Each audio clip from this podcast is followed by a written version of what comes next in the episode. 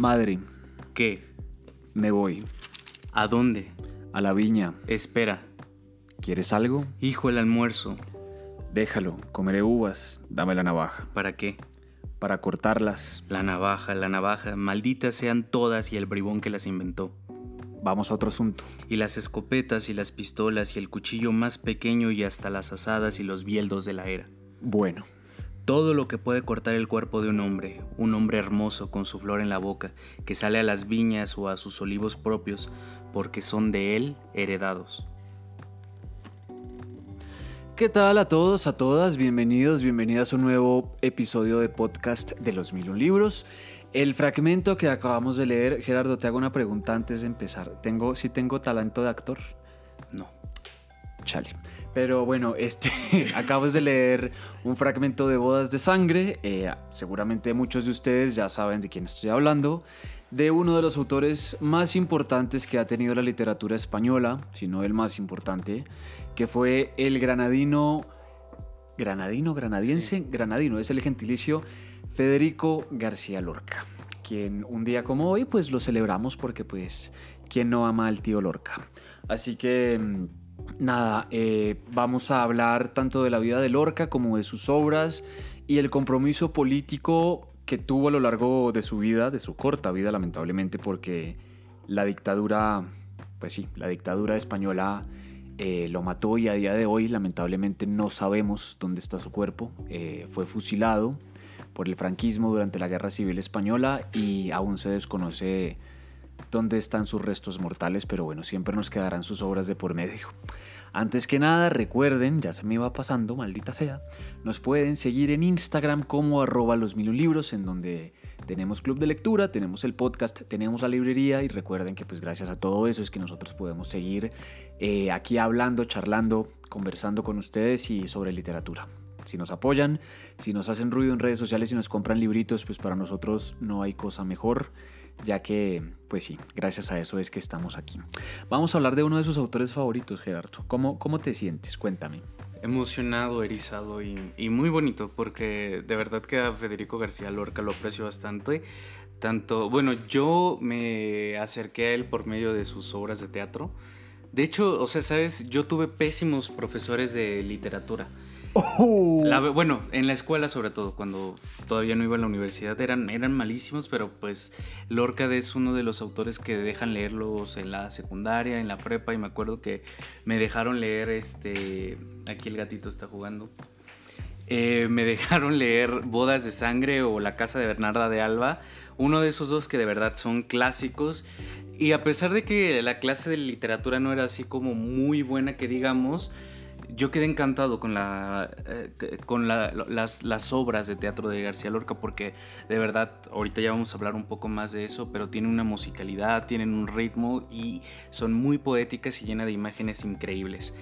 Eh, pues como dice eh, Federico García Lorca, nace el 5 de junio de 1898 en Fuente Vaqueros, en Andalucía.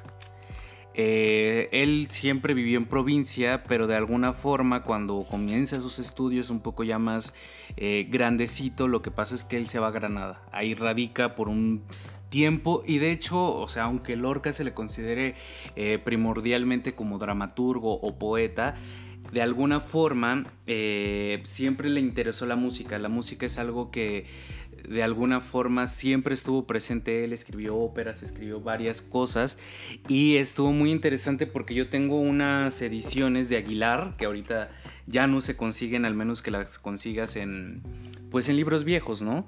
Pero en las ediciones de Aguilar, que son las obras completas de Lorca, uno se puede dar cuenta de, pues, es- de sus partituras musicales. No sé si por ahí David tenga mi otro libro.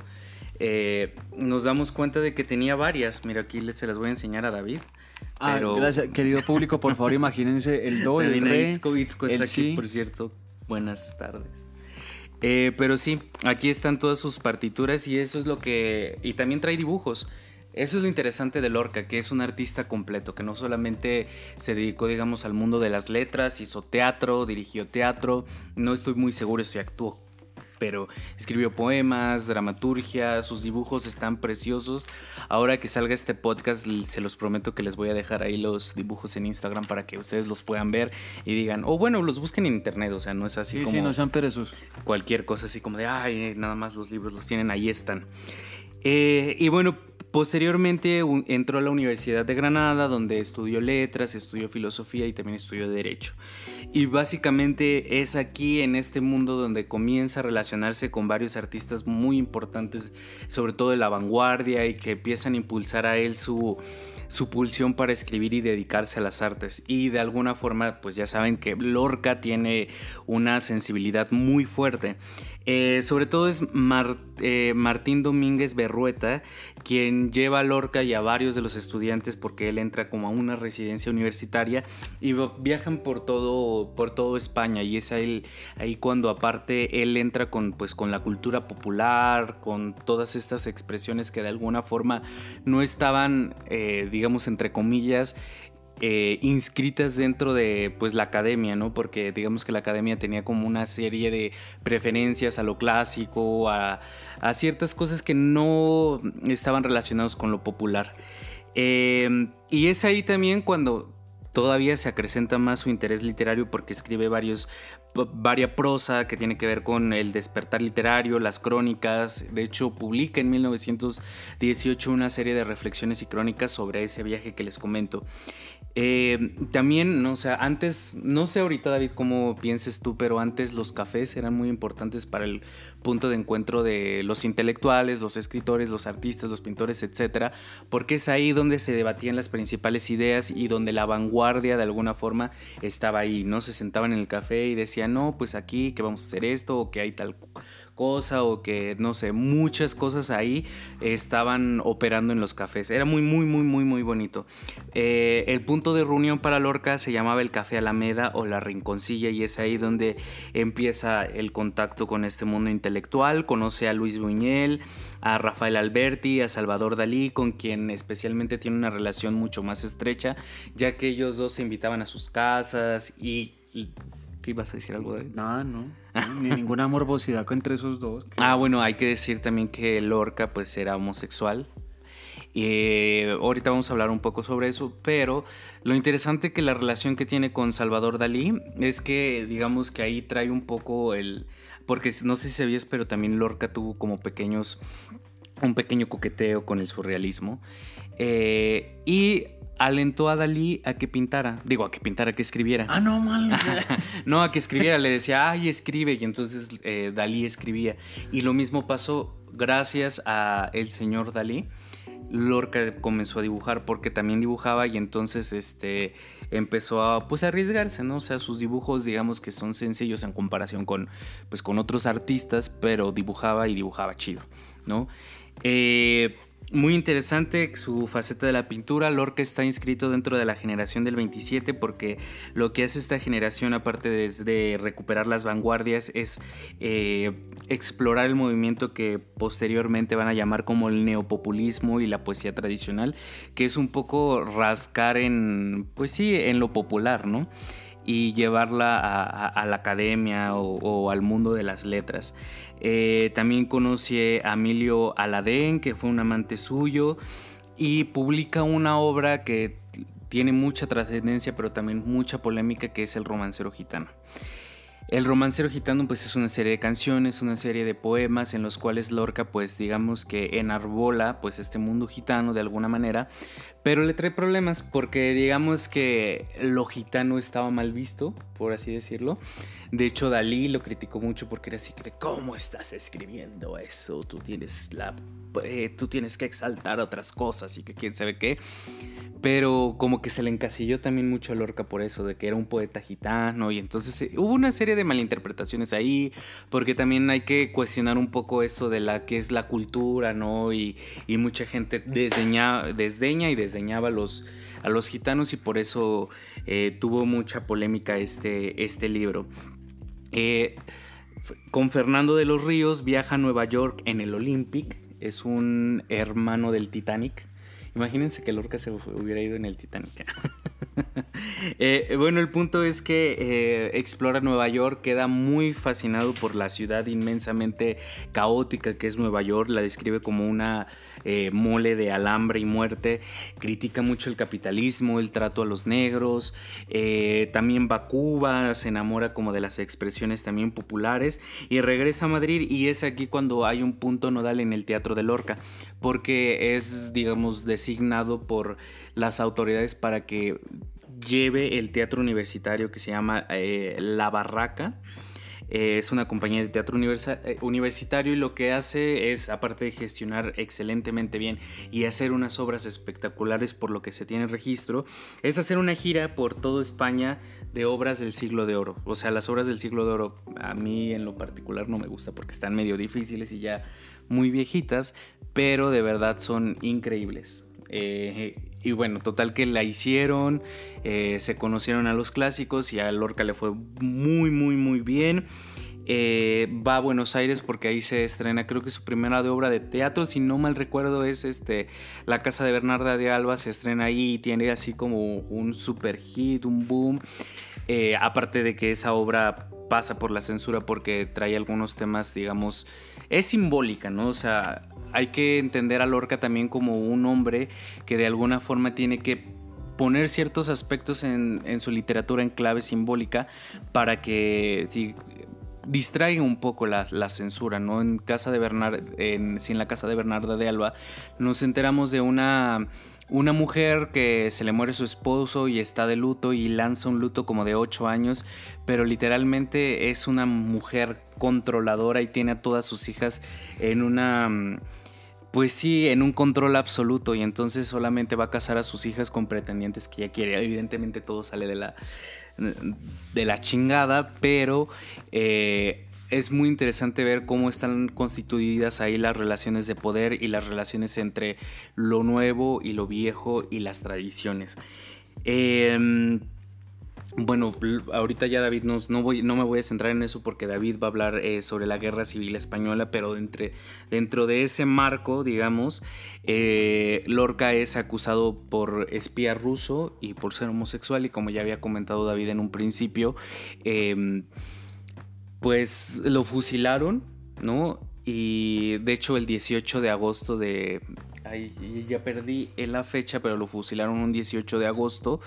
Y lo interesante es que no se sabe, ¿no? O sea, dónde está su cuerpo. Eh, fue en una fosa común eh, donde lo pusieron y al día de hoy no han encontrado su cuerpo, pero pues es uno de los grandes eh, poetas, escritores, artistas españoles y mundiales, ¿no? O sea, de verdad, lean a Lorca porque es una locura este señor.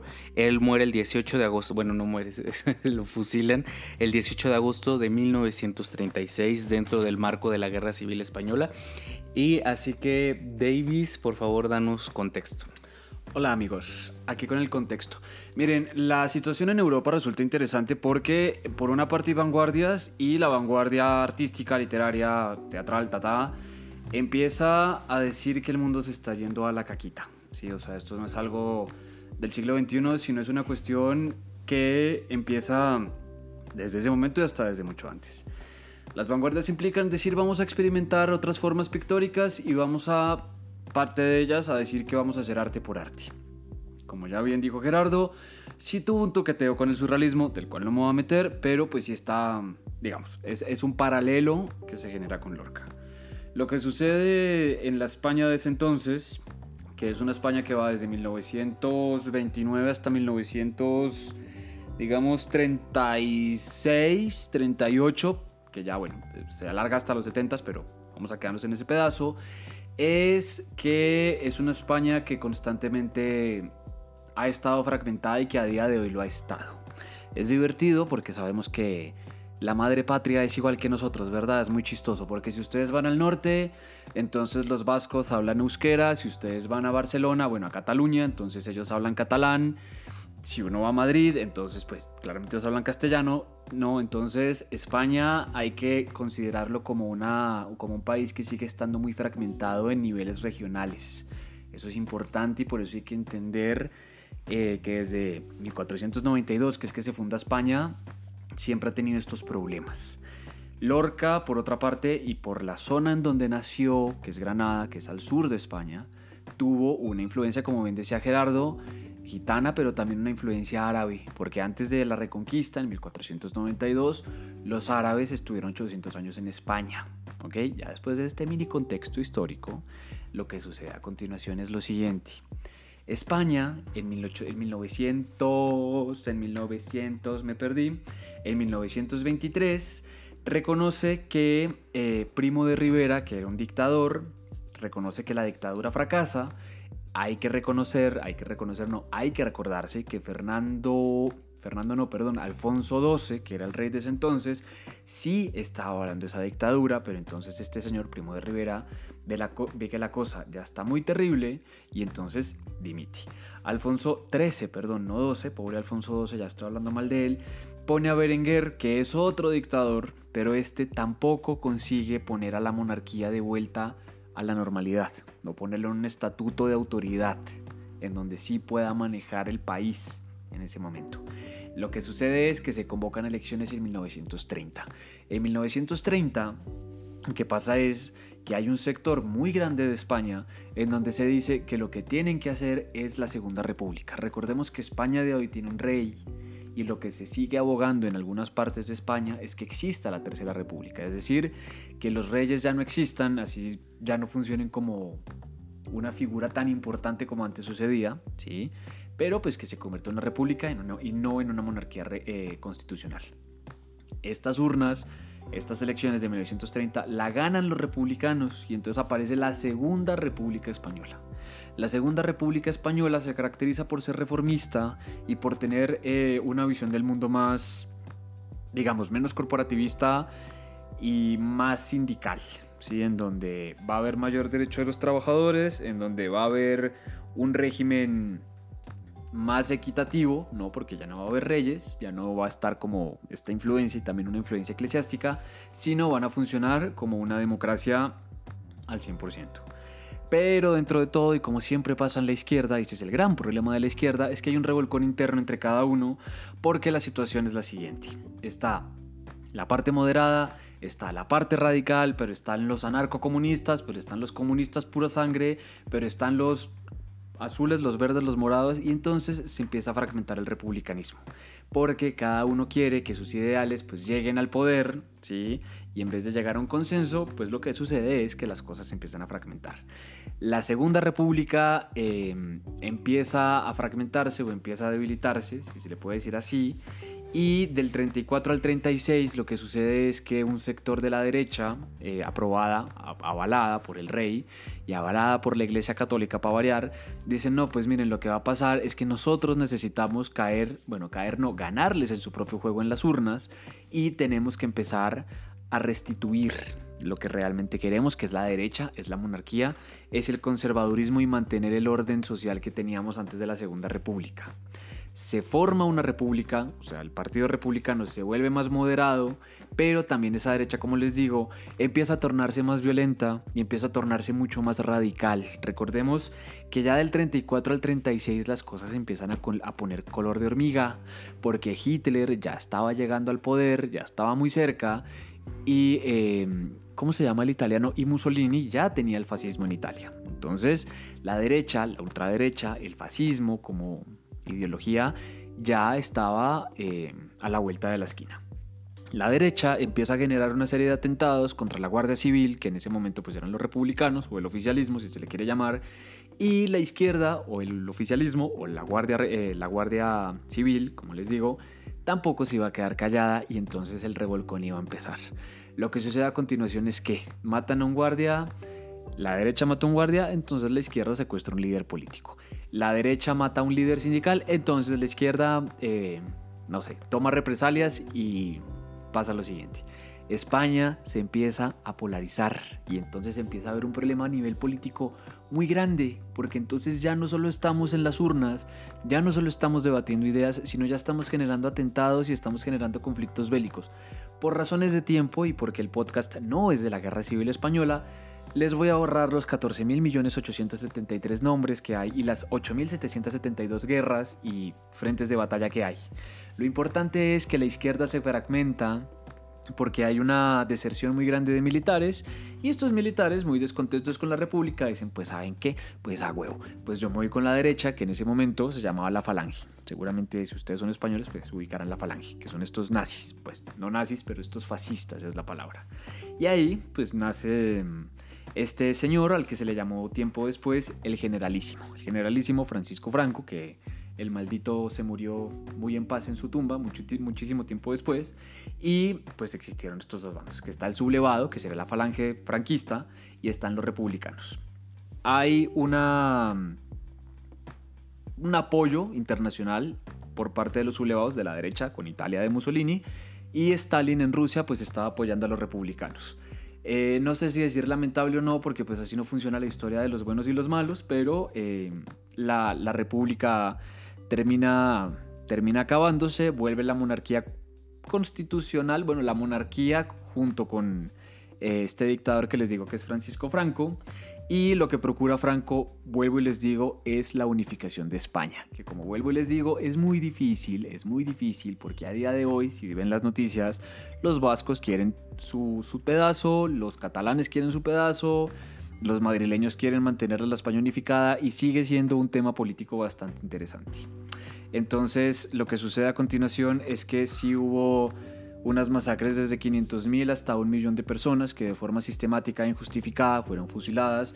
Muchísimos académicos, muchísimos intelectuales, pues entre ellos Lorca, fueron asesinados y pues fueron puestos en, fosas comunes. El franquismo dura muchísimos años, digo como hasta los 70 y se denomina después eh, pues el retorno a la democracia, si se le quiere decir, o la posguerra. Eh, entendemos que España sigue siendo una monarquía constitucional, que el rey sigue existiendo, que ahorita se me olvida cuál es, creo que es Felipe II, no me acuerdo, no me acuerdo cuál es, y em, pues la república sigue siendo tal vez un ideal no tan latente como antes lo ha sido, pues lo, lo era en su momento, pero sí hay gente que sigue abogando, tal vez no por la república, pero sí por la independencia de ciertos sectores de, de España, entre ellos Cataluña, que siempre ha tenido este gran problema de no quiero, no soy español, soy catalán, o sea, viva Cataluña y España siempre va en un segundo lugar.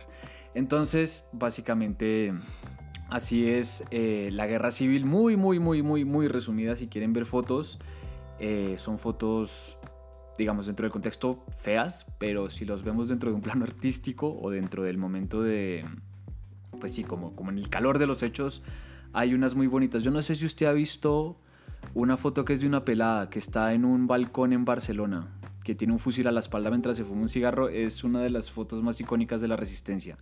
Pero, pero bueno, pues básicamente esa es la, la guerra civil española, entre los que sus víctimas pues fue Francisco Franco. Como dato curioso, como dato curioso, eh, México fue uno de los pocos países que sí apoyó al republicanismo y les dijo, pues saben qué, vénganse para acá. Si le quieren echar un ojito, pues sí hay, hay mucho, mucho, mucho documento sobre el exilio español Dios mío, ya me están tomando la casa. Eh, en fin, hay mucho documento sobre el exilio español. Eh, de, hay, mucho, hay mucho documento sobre el exilio español. Eh, aquí en México, entre los muchos, pues varios estudiaron filosofía y letras, ¿no? José Gaos y Ramón Shirau y un montón, otro montón de gente que ahorita, Luis Villoro, que también fue filósofo. Bueno, muchísimos vinieron acá, entre ellos, bueno, Luis Buñuel también estuvo acá, el gran cineasta español. Amigo de eh, Lorca. pero ya sabemos que es amigo de Lorca. Eh, y bueno, sí, o sea, muchísimos otros. También por eso tanta influencia española por esa parte. Pero bueno, pasemos eh, ya, dejando el contexto, a la obra directamente de Lorca. Sí, nada más también así como dato random y de chismecito. Lorca tuvo una correspondencia nutrida de amor y pasión por la literatura con nuestro queridísimo poeta cronista eh, Salvador Novo. No mames, ¿de verdad? Sí, la loca del centro. Eh, porque literalmente Salvador Novo con Villaurrutia tenían así como un local, bueno, un, como un departamentillo ahí chiquito en Donceles, donde iban a tener, donde pues cogían con sus amantes. ¿Dónde qué? Cogían con sus ah, amantes. Ah, muy bien. Ahí por el centro.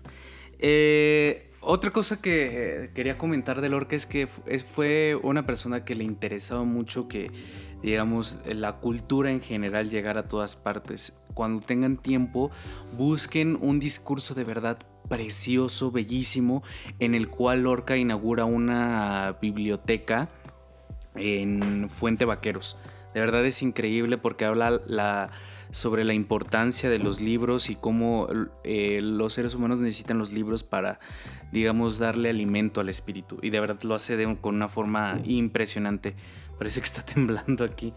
Eh, bueno, vamos a hablar de Bodas de Sangre, una de mis obras favoritas de teatro. Y eh, de hecho es muy interesante porque esta obra de teatro fue inspirada en un hecho real a, quienes quieran escribir, pues no es necesario que también se saquen así como todas las cosas de la cabeza y que sea así súper acá, eh, me lo inventé todo yo. porque no? O sea, si ustedes eh, leen la realidad, les ponen atención a todo lo que está pasando a su alrededor, se van a dar cuenta de que tienen la inspiración para crear cualquier historia. Y eso lo aprovechó Lorca, ¿no? Y qué más que un asesinato de tragedia, muerte, dolor, sufrimiento, engaños, celos. Pues está al a la vuelta de la esquina. O sea, tenemos, por ejemplo, también el, caso de Fernanda Melchor con Temporada de Huracanes, una obra increíble que seguramente ya ustedes ya la leyeron y quienes no la hayan leído se la recomiendo mucho porque también Fernanda Melchor se inspiró en un hecho real, así como real. No, no es que hayan, digamos, traslapado todo el hecho, sino que fue... Eh, mataron a alguien o sucedió este hecho, vamos a hacer algo similar. Y es muy interesante los mecanismos de la ficción por eso. Eh, pero bueno, eh, Bodas de Sangre es una obra que está escrita tanto en verso como en prosa. Se escribió en el año 1931, ya casi en el ocaso de Lorca, y se estrenó en 1933 en el Teatro Vertis de Madrid. No me imagino cómo ha de ser estar en, en el estreno de esa obra y decir yo estuve ahí. Seguramente la gente de 1933 ya se murió, ¿no? A ver, pero también pensemos que en su momento no era tan impresionante el impacto que tuvo. O sea, puede que sí hayan dicho, ah, qué buena obra, pero no creyeron que, no mames, casi 100 años después siga siendo una obra tan relevante, ¿no? Pues es que es magnífico. O sea, sí, a partir de la representación de su teatro, Lorca fue reconocido con mucho más este, eh, insistencia. Está bien, entonces regáñeme y siga. Adiós. Chao, pues. Eh, y bueno, aquí ah, también fue llevada al cine luego, luego. Entonces sí es algo así como que no, de verdad échenle un ojito si no lo han leído, podemos hacer una lectura dramatizada de las obras de Lorca porque de verdad es increíble, eh, tiene muchos aspectos simbólicos porque no hay que olvidar que Lorca era poeta. Y básicamente, o sea, si, ustedes no lo saben, el teatro tiene que ver mucho con la poesía en tanto a cuestiones musicales y cuestiones rítmicas, porque lo que hace en el teatro eh, es de alguna forma tratar de darle ritmo a través de la escena, a través de las palabras, a través de la acción. Y por eso le sirve mucho la música que... Eh, iba a decir, po, eh, Lorca era poeta, ¿no? Entonces esta cuestión de la música va a estar muy presente porque ustedes van a leer a Lorca y se van a dar cuenta de que siempre hay ritmo, siempre hay ritmo, siempre hay algo que marca, que marca y que sucede y ah, están, digamos, estos contrastes eh, gráficos en los que ustedes nunca se van a aburrir con una obra de Lorca porque él tenía, digamos, esta estructura mental de la música y de la poesía y lo plasmaba. Y también como artista visual que no lo desarrolló como a gran profundidad, sí vamos a ver que las palabras van a estar llenas de imágenes. Y que aunque ah porque el teatro de Lorca no tiene muchas acotaciones no y eso es maravilloso porque a veces no necesariamente tienes que escribir como tres cuatro cinco cuartillas de acotaciones donde digas hay un sofá morado con siete cojines de color turquesa una repisa y que no sé qué no Lorca va al punto va a darte directo al corazón y a las entrañas eh, y eso está muy bonito porque le da ritmo, porque Lorca no pensaba también en la publicación como escritor, en la publicación, digamos, del libreto, pero también pensaba en términos escénicos y eso fue maravilloso. Eh, bueno, para resumirles un poco de qué va Bodas de Sangre, pues es un drama rural, ¿no? O sea, la acción se centra en algún pueblito de España donde está, la, ya lo leímos David y yo, yo era la madre, David era el novio, no tiene nombre, pero es interesante porque hay, digamos, cuestiones ahí eh, de tradición, hay también, digamos, una una serie de asuntos que no se han resuelto por completo en la trama. Nosotros llegamos al punto álgido donde ya todo va a resultar un desmadre y resulta que la madre tiene pues sus tierras, tiene a su hijo que ya está en edad de pues de casarse, ¿no? De formar su familia y pues evidentemente anda buscando pues una prometida que ya la tiene Pero resulta que ustedes ya saben cómo son los pueblos, ¿no? Los pueblos, pueblo chico, infierno grande, y pues obviamente hay habladurías y le llega eh, el chisme a la señora de que la prometida de su hijo pues es una mujer adúltera y que de alguna forma tuvo una relación con un enemigo de la señora. Lo que pasa es que hay otra familia que es, digamos, rival de la mamá del hijo. Y, lo cual, eh, digamos, están en rivalidad porque mataron a su esposo con una navaja. Y aquí es muy interesante porque la cuestión de la navaja, el cuchillo, la luna, o sea, hay personajes simbólicos, está muy bien fundamentado porque no nada más pone ahí como el cuchillo, todo el tiempo está la referencia al cuchillo, hay referencias shakespearianas. Eh, y bueno, total que resulta que el hijo sí se casa con, su prometida a pesar como de todas estas adversidades que se les avisa, ¿no? O sea, es que siempre la tragedia es así, es así como te dije, te lo dije y te lo dije y te lo dije y no hiciste caso al destino o a las señales que se te presentaban a lo largo de la vida y pues por no escuchar o por... Eh, pues sí, por ponerte de ciego, pues resulta un final trágico, no les voy a contar todo, pero eh, esta obra habla sobre el cuestionamiento del matrimonio, sobre las tradiciones. Lorca siempre estuvo como muy tajante en eh, recuperar lo, tradicional en cuanto a cultura, pero también criticar las tradiciones, eh, o bueno, más bien los comportamientos éticos y morales de la gente. Entonces aquí se ve, ¿no? Habla sobre el adulterio, habla sobre la muerte, o sea, la muerte es un tema fundamental en la obra de Lorca y que también va a estar en su poesía. Entonces, de verdad les recomiendo mucho Bodas de Sangre. Eh, es un conflicto familiar, es un conflicto de celos, de envidia, pero de alguna forma está muy bien construida, que tiene un ritmo increíble y de verdad es un gran clásico de la literatura en general. David va a hablarnos sobre su poesía. Bueno, pues muchas gracias. Se me acaba de perder lo que iba a hacer. Bueno, en fin. Eh, la poesía de Lorca es muy bonita porque es muy lúdica y es una poesía que sí se puede leer de una forma fácil porque tiene una estructura simple. No estoy diciendo que sea simple como lo haya escrito, pero sí es muy consciente de las formas y es muy consciente de la musicalidad. Él por lo general, como ya bien ha dicho Gerardo, sigue lo que es el neopopulismo, que es el rescate de ciertas tradiciones españolas y ciertas tradiciones gitanas. Siempre fue el gran dilema de Lorca, eh, supongo que tanto en su poesía como en el resto de sus obras, eh, decir cómo puedo entrar en un mundo burgués, en un mundo burgués de alta clase y retomarlo con las tradiciones que yo ya he tenido a lo largo de mi vida, o las tradiciones españolas, gitanas, seguramente árabes, andaluces, todas estas raíces que él ha tenido. Él maneja tanto las canciones como los romanceros, y los romanceros son... Eh, formas poéticas que son como sonetos, son como liras, son cada idioma, por lo general, o puede que cada país también tenga eh, ciertas formas rítmicas y ciertas formas musicales. Entonces, dependiendo del país, uno puede encontrar esas formas por el uso del lenguaje o por el mismo uso del ritmo de la lengua. No es lo mismo como habla un cubano a como habla un chileno. Entonces, tienen que pensar en eso. Lorca no necesariamente representa a la generación del 27 porque es anterior a él, pero la generación del 27 fue una de las generaciones más importantes que ha tenido España a lo largo de la historia de la literatura y de su poesía. La razón es que eh, son autores muy distintos, pero son autores que sí viven bajo tanto una misma época como bajo un mismo discurso, y un discurso de transformación social y un discurso de transformación... Eh, poético. Se le puede denominar si les gusta la poesía o si les gusta pues justo Salvador Novo, Rutia tal. Em, ¿Cómo se llamaban ellos? Los contemporáneos. Entonces es algo, es algo bastante similar. Eh, como bien dijo Gerardo, sí funciona de forma trágica la poesía de Lorca. Por lo general habla de un amor trágico y habla de las tradiciones y de cómo nosotros las podemos eh, encontrar en la poesía de Lorca. Sí llega a ser también simbolista, como dijo Gerardo, también es que ya me robo la mitad del podcast este muchacho. sí, no, ya maldito, me robo la, ya se acaba el podcast. Pero eh, la luna, el agua, las, o sea, los instrumentos musicales siempre son recurrentes. Entonces, como para que tengan un ejemplo, les voy a leer dos poemitas aquí chiquitos. Uno que me recomendó Gerardo, que no se los voy a leer entero porque pues está un poco grande.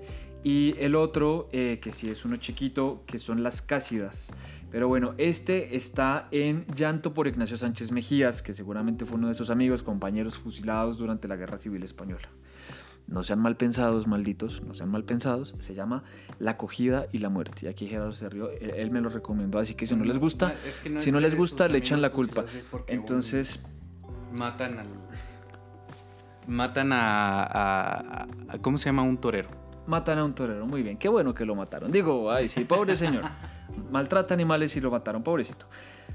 A las 5 de la tarde, eran las 5 en punto de la tarde, un niño trajo la blanca sábana a las 5 de la tarde. Una espuerta de Cali ya prevenida a las 5 de la tarde, lo demás era muerte y solo muerte a las 5 de la tarde. El viento se llevó los algodones a las 5 de la tarde y el óxido sembró cristal y níquel a las 5 de la tarde.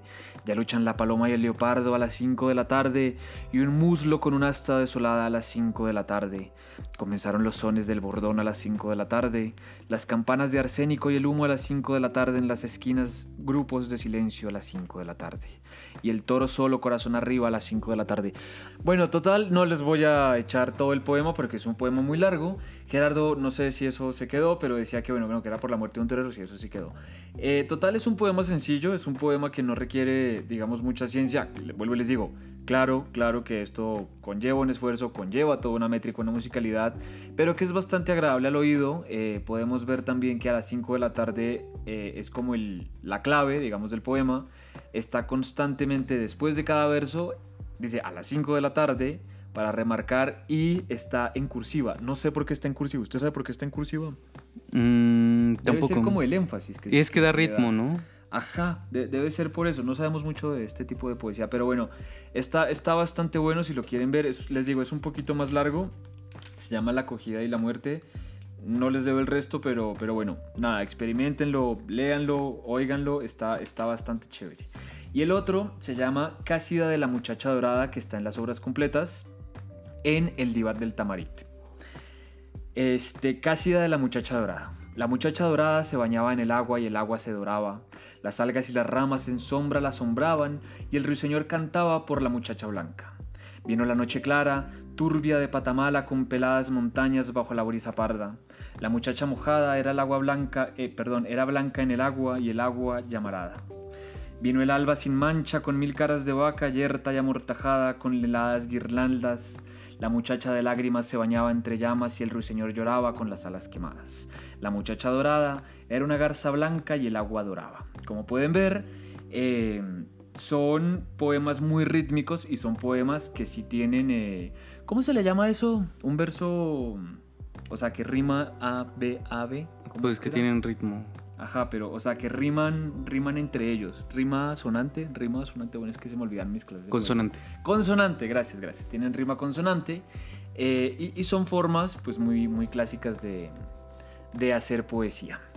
Como dato curioso, así como rápido, para no meternos tanto en la poesía de Lorca, si les gusta la poesía y si les gusta en particular eso de Lorca, les recomiendo mucho a Diego de Sigala, que es un autor, un autor y cantautor de flamenco tradicional y también, bueno, no sé si tradicional porque hay todo un lío ahí en torno a ello, pero bueno, a veces canta poemas de Lorca. Y también está Joan Manuel Serrat, que sí tiene muchísimos poemas de Lorca que él musicaliza y pues los canta. Está bastante chévere. Les recomiendo también mucho La Nana de las Cebollas. Creo que, bueno, que yo sepa es como el, más... Eh, el poema más famoso de Lorca. También está este, ¿cómo se llama? Verde que te quiero verde, ¿cuál es ese? ¿Cómo se llama ese? Bueno, si buscan Verde que te quiero verde de Lorca también es uno de los más este famosos. creo que Rosalía hizo una canción. Ah, saludos a la tía Rosalía. Pero sí, o sea, pueden ver que hay toda una intersección de Lorca en torno a lo popular, en torno a la musicalidad, en torno al flamenco, etc, etc, etc. Entonces, bueno, esta es una pequeña embarrada de Lorca porque, bueno, ustedes no pueden ver el libro, pero son aproximadamente 1357 páginas, qué barbaridad. ah, no, son dos tomos, qué barbaridad. Pues son 4000 páginas y pues ya saben, ¿no? Pues hay que, hay que acortar así para que ustedes no se nos aburran aquí. Eh, ¿Nos queda algo por comentar, Gerardito? Eh, hablando de poesía, bueno, no sé cuándo salga este podcast, pero vamos a tener el club de lectura de Rosario Castellanos, donde vamos justo a leer su poesía, hacer lecturas de sus poemas y hablar con más profundidad sobre, digamos, el contenido poético y la forma poética. Entonces, pues ya saben, escríbanos, estén pendientes por los próximos clubes de lectura. Y pues nada, lean a Lorca y muchas gracias, Itzko, por estar aquí. gracias, querido productor. Última cosa, eh, recuerden, tenemos también club de lectura de las malas en el Café Vera Calavera. Gelati 32B, si mal no recuerdo, Colonia San Miguel Chapultepec. Recuerden, primer club de lectura presencial, si les interesa. 2 de octubre, 1, 1 de la tarde. 1 de la tarde, vamos a estar ahí para si nos quieren acompañar. Y que se tomen un, cafecito. Que se tomen un café, y que apoyen local y bueno, pues ya, ya saben todas esas cosas. Sin más, nos despedimos. Gracias a todos, gracias a todas. Nos vemos en el próximo episodio de podcast de los Mil Libros. Esto fue Federico García Lorca.